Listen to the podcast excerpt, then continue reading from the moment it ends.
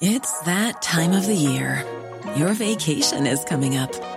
You can already hear the beach waves, feel the warm breeze, relax, and think about work. You really, really want it all to work out while you're away. Monday.com gives you and the team that peace of mind. When all work is on one platform and everyone's in sync, things just flow wherever you are. Tap the banner to go to Monday.com.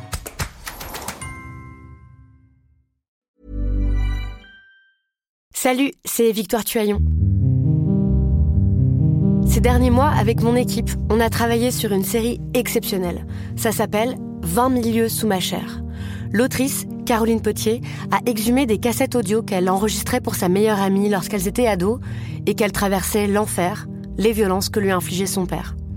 À partir de son histoire, Caroline Potier, devenue journaliste, a mené l'enquête.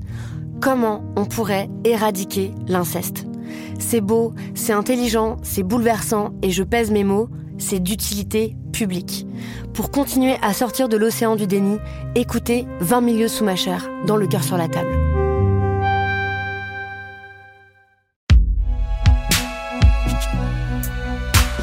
Binge présente. On parle beaucoup de protection animale. Est-ce qu'on peut encore agir aujourd'hui? Je pense qu'il est, il est temps d'agir parce que si les hommes continuent à martyriser comme ça les animaux, d'abord, euh, je trouve que c'est ignoble, complètement en dehors du fait qu'un homme ne devrait pas se permettre de faire ça. C'est pas parce qu'un animal ne peut pas lui répondre, ne peut pas écrire et se plaindre, qu'on a le droit de faire ce qu'on fait. Salut, c'est Thomas Rozek. Combien de temps faudra-t-il à la politique traditionnelle pour reprendre le dessus sur la pandémie et ses conséquences? Sans doute assez peu de temps, si on en croit la mise sur les rails de plus en plus rapide de la campagne pour l'élection présidentielle de l'an prochain. D'ailleurs, avant même cette échéance encore un peu lointaine, une autre plus proche nous a rappelé l'existence de la bonne vieille science politicienne. Ce sont les régionales, prévues pour le mois de juin, responsables de bien des tractations au sein de la grande famille de la droite. Investiture, composition de listes, convocation des instances des partis, tout le verbiage habituel de la politique à l'ancienne était sur la table. Nous, ça nous a surtout donné envie de réécouter un épisode qui remonte un peu. C'était en 2019, à l'époque on sortait tout juste des européennes, et l'une des surprises de ce scrutin, c'était la percée du parti animaliste. 2,2% des voix, un succès qui nous avait intrigué, nous avait donné envie d'en savoir plus sur le parti et ses électeurs. Cette année pour les régionales, il n'y a pas de liste propre, juste des alliances, ce qui ne nous empêchera pas de réécouter donc cet épisode, et d'ailleurs on va le faire tout de suite. Bienvenue dans Programme B.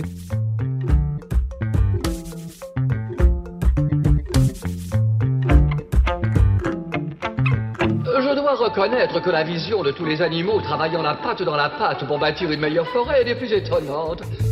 Notre première invitée à l'époque, c'était la coprésidente et porte-parole du parti animaliste, Isabelle Dudoué-Berceget, à qui j'avais demandé pour démarrer si elle savait qui étaient celles et ceux qui avaient plébiscité sa formation aux européennes. En fait, c'est vraiment difficile de répondre parce que euh, déjà, on s'aperçoit qu'ils euh, sont autant en rural qu'en ville. Euh, également au niveau de l'âge, alors si on se réfère, nous, à l'âge de nos candidats, on va prendre, hein, donc euh, nos candidats allaient de 19 ans à 73 ans, toute catégorie sociale, ça allait de, du, du, de la personne en recherche d'emploi à, à, à, un énarque. Enfin, on a vraiment un, un, un, panel, on va dire, de représentativité qui est vraiment euh, le reflet de la population française. Et en fait, c'est très clairement euh, une, large population. Alors bien sûr, on va retrouver euh, éventuellement des, personnes végétariennes ou véganes, mais on va retrouver également les personnes qui ne le sont pas, mais qui sont encore une fois révoltées par le, traitement réservé aux animaux en France. Les, les, scandales se multiplient dans les médias sans cesse, que ce soit dans les élevages, les abattoirs. On, peut regarder les, les personnalités qui nous ont soutenus. Donc bien sûr, il y avait des universitaires mais euh, nous avions également des personnes comme euh, Laura Smet, comme euh, Laurent Baffy, Sylvie Rocard, qui était candidate également sur notre liste, donc qui était l'épouse de, Michel Rocard, donc l'ancien Premier ministre. Et on voit bien qu'ils ils, ont se situent pas au même niveau, en fait, mais tous ont un point commun, c'est euh, euh, l'écœurement de, des mauvais traitements et des, maltraitances euh, purement intentionnelles que, l'on afflige en France sans, que rien ne bouge. Je me demande dans quelle mesure le, parti que, vous représentez bénéficie de la décomposition, on va dire, de, des structures politiques classiques établies depuis, depuis plus de 50 ans, de, de, la, on va dire, de la destruction progressive des grands partis de droite et des grands partis de gauche. de quelle manière ça a pu jouer en faveur, d'après vous, du score du Parti animaliste? En tout cas, ce qui est certain, c'est que au niveau des abstentionnistes, le, le, score annoncé initialement était de l'ordre de 60% de mémoire hein, pour ces élections. Et surtout, on voit que scrutin après scrutin, quel que soit le type d'élection, le nombre d'abstentionnistes augmente. Euh, on a finalement eu 50% d'abstentionnistes, qui fait malgré tout un sur deux rester euh, chez lui. Mais ce que l'on sait au niveau du parti animaliste, c'est qu'en fait, on a un certain nombre d'électeurs qui qui faisaient partie des abstentionnistes. Mm. Et ils nous l'ont dit. Euh, certains se sont inscrits sur les listes électorales pour voter pour nous. D'autres n'avaient jamais voté euh, de leur vie euh, parce que justement ne, ne trouvant pas d'offres pertinentes selon, selon eux. Et peut-être aussi certains se, se, disent, bon, de toute façon, quel que soit le vote, qu'est-ce que ça change au final? Donc là, au moins, je vais exprimer, au final, je vais exprimer que ma volonté, que les décideurs politiques s'emparent de cette question animale et il est temps aujourd'hui de rentrer dans le 21e siècle et le Parti animaliste, en fait, ce qu'il propose, c'est de repenser le lien humain et animaux.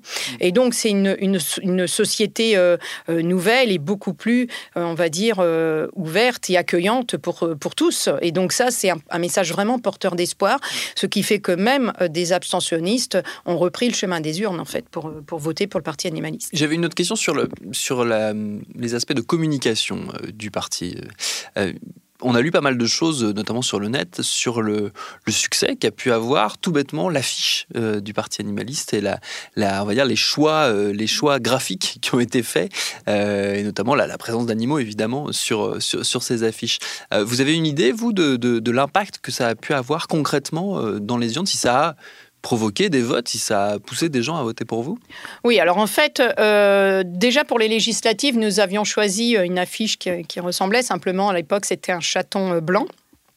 Et euh, plusieurs raisons au fait que l'on choisit un animal. Euh, d'abord parce que euh, au, niveau du parti animaliste, on considère que la cause que nous portons est plus importante que les, les, les, candidats qui représentent cette cause. Donc ça, c'est vraiment important. En mettant un animal, on, immédiatement, on comprend l'enjeu. par ailleurs, nous avions un besoin impératif de nous faire connaître, puisque, encore une fois, l'absence dans, dans les médias enfin dans tous les cas une présence vraiment faible, euh, fait que euh, il nous est vraiment difficile de nous faire connaître. En tous les cas jusqu'au scrutin, depuis il y a eu euh, plus de médiatisation, mais les, électeurs ne peuvent pas voter pour nous s'ils n'ont pas connaissance de notre existence. Donc avec une affiche qui interpelle, très voyante, hein, violet la couleur du parti, mais c'est aussi très visuel. donc ça, attire l'œil aussi. Et puis ce chien qui était le symbole de euh, donc, euh, puisqu'il s'agit d'un bigle, donc le, symbole des, chiens, euh, certes de compagnie, qui peuvent subir des, actes de cruauté, mais aussi ce sont des chiens utilisés pour l'expérimentation animale et ils, payent un, très gros tribut en termes de souffrance pour l'expérimentation animale. Ce sont aussi des chiens utilisés en meute pour la chasse qui passent la plus grande majorité de leur vie enfermés dans des petits chenils, donc derrière des grillages. Donc à, tous ces niveaux, ce, ce, bigle était le symbole. Donc euh, oui, forcément que les, des électeurs ont voté pour nous par rapport à ce big, puisque c'était l'objectif, c'était de nous faire connaître. De, et, sur cette affiche, on renvoyait euh, à notre programme sur notre site internet qui était mentionné, euh, je me permets de le rappeler, partie-animaliste.fr. Et de fait, les personnes interpellées par cette affiche pouvaient aller vérifier notre programme et à ce moment-là prendre la décision de voter pour nous. Hmm. Mais, mais vous pensez vraiment qu'ils l'ont fait ou est-ce qu'ils se sont contentés de se dire tiens, je vais voter pour le chien? je pose la question très, très, euh, très, très simplement, mais j'avoue que l'idée, moi, m'a traversé l'esprit.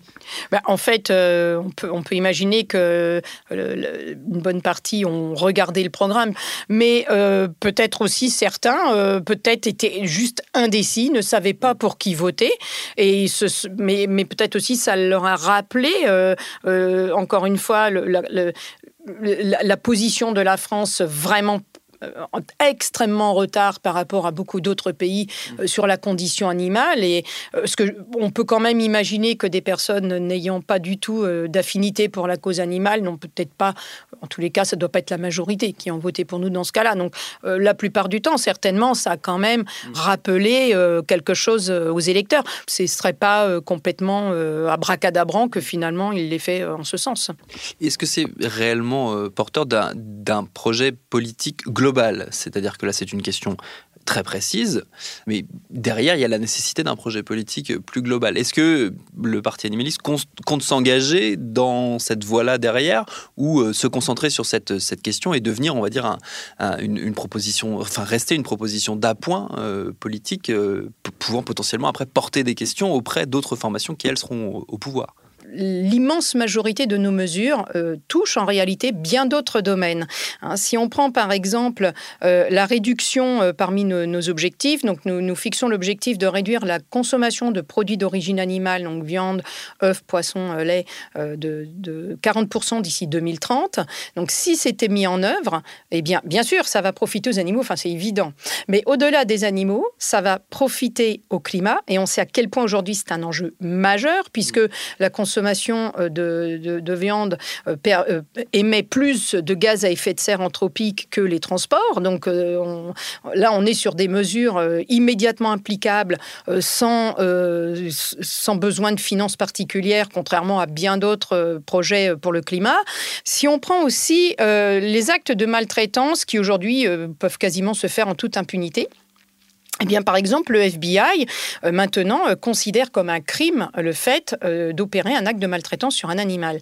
Et ça a un impact sur la sécurité, parce qu'en fait, de par ça, donc les, les, personnes donc étant des criminels sont intégrées dans des fichiers.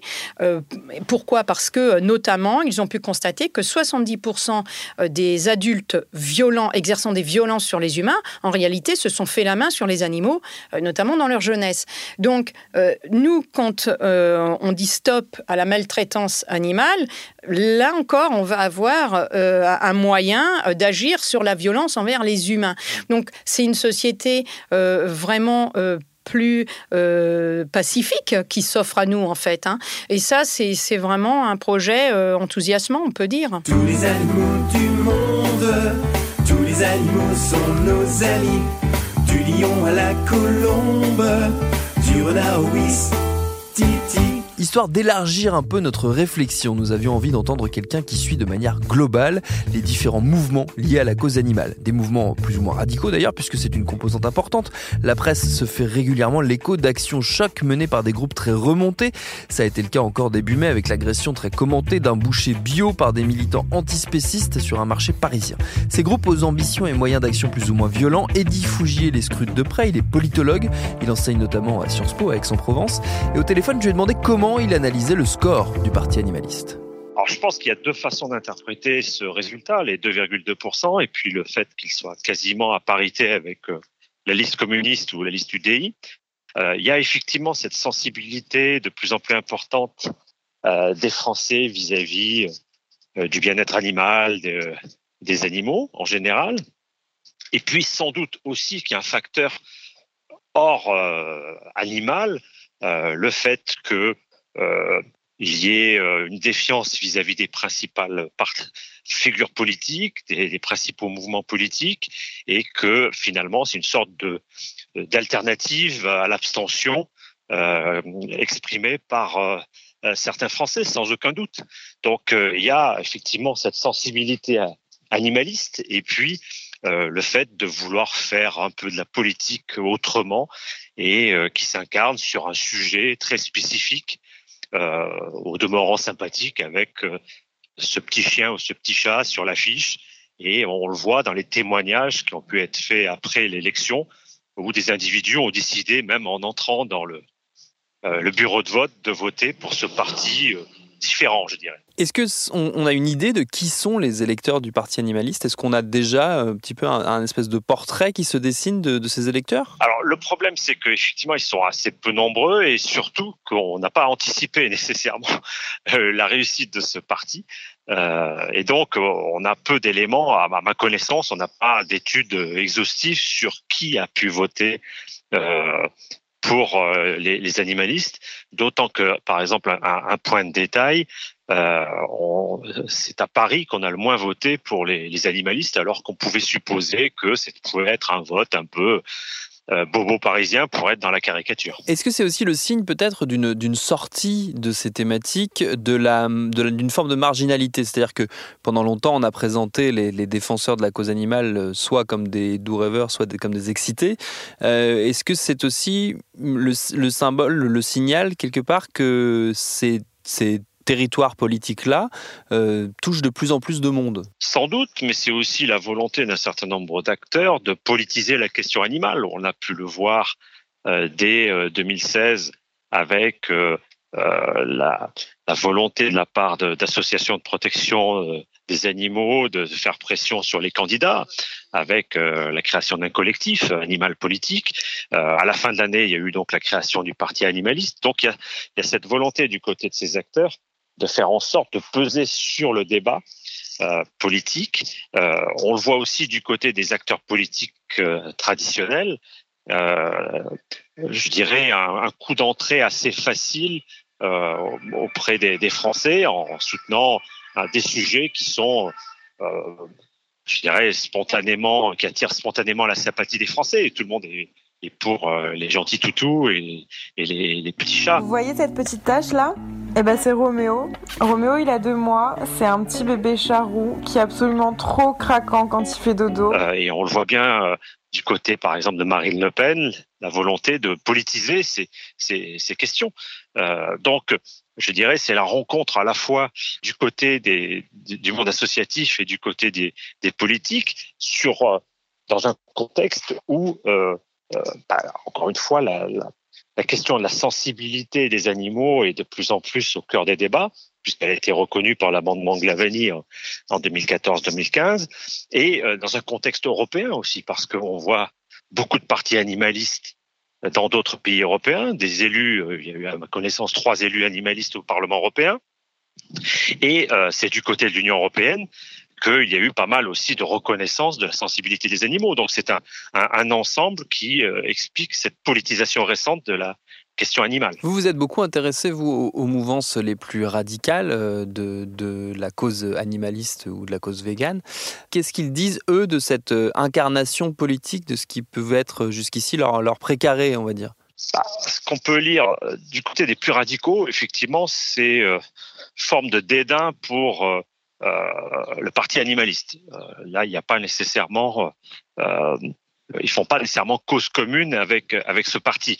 Euh, ce qu'il faut voir aussi au sein de, de cette mouvance animaliste radicale, euh, des divergences très très fortes entre des courants qui sont euh, des associations d'information, de sensibilisation comme L214, des mouvements plus radicaux euh, qui prônent ouvertement des actions de désobéissance civile, et puis, euh, comme par exemple 269 Life, euh, ou des, mouvements encore plus radicaux qui, eux, euh, sont dans des actions violentes de caillassage, de boucherie ou d'intrusion dans des abattoirs pour libérer les animaux. Donc, il y a des divisions très très fortes en termes de, vision du monde, de ceux qui sont, pour aller vite, et pour rester un petit peu technique, dans une vision welfariste, du bien-être, l'idée mmh. d'améliorer la cause animale, et puis ceux qui sont dans une vision abolitionniste, qui veulent supprimer toute forme de d'oppression, d'exploitation des animaux, et puis une, euh, une, division très forte entre ceux qui, en gros, sont dans une logique légale ou à la limite de la légalité et euh, non violente, comme L214, et euh, ceux qui sont prêts à entrer dans l'illégalité euh, et à commettre des actions violentes euh, vis-à-vis -vis des biens, voire, dans certains cas, vis-à-vis -vis des personnes, comme on a pu le voir dans ce marché euh, avec ce boucher bio il y, a, il y a peu de temps, au début du mois de mai. Bon, clairement, le parti animaliste correspond plutôt jusqu'à preuve du contraire à la première catégorie, même si finalement les deux branches qu'on évoquait à l'instant sont toutes les deux une forme de réponse à l'inaction politique. Merci à Isabelle Dudoué-Berceget et Eddie Fougier pour leur réponse. Programme B, c'est un podcast de Binge Audio préparé par Lauren Bess, réalisé par Quentin Bresson et Geoffrey Puich. Abonnez-vous sur votre appli de podcast préféré pour ne manquer aucun de nos épisodes. Facebook, Twitter, Instagram si vous voulez nous parler. Et à lundi pour un nouvel épisode.